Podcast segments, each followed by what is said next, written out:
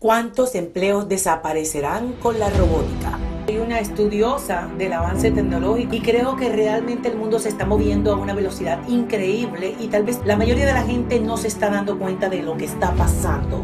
Hasta el 97 posibilidades de ser eliminados están los de recepcionistas de oficina, los camareros de restaurantes y hoteles. ¿Cómo puede ser eso? Pues puede ser. Es que definitivamente la tecnología llegó para quedarse y los grandes empresarios están cada día más a la vanguardia. Ya está pasando en diferentes partes del mundo, sobre todo en el Japón. En muchos restaurantes de los de comida rápida de Estados Unidos, como McDonald's, Chili's, Applebee's y muchos de ellos, es habitual ordenar de de un dispositivo móvil desde la comodidad de tu mesa. Entonces, ¿cuánto más va a tardar la tecnología en reemplazar muchos trabajos los cuales están siendo del soporte de su parte económica? En días pasados entré a Walmart y vi un gran robot caminando por los pasillos con 12 cámaras. Pregunté que para qué era. Es un robot que reemplaza completamente la mano de obra de las personas, de los trabajadores que anteriormente hacían el trabajo de inventario. ¿Y cuántos empleos más están siendo reemplazados por la robótica? La novedad de la tecnología es que ahora se puede reemplazar labores rutinarias de oficina. Ponerte a pensar qué va a pasar cuando tu empresa reemplace tu mano de obra por un robot.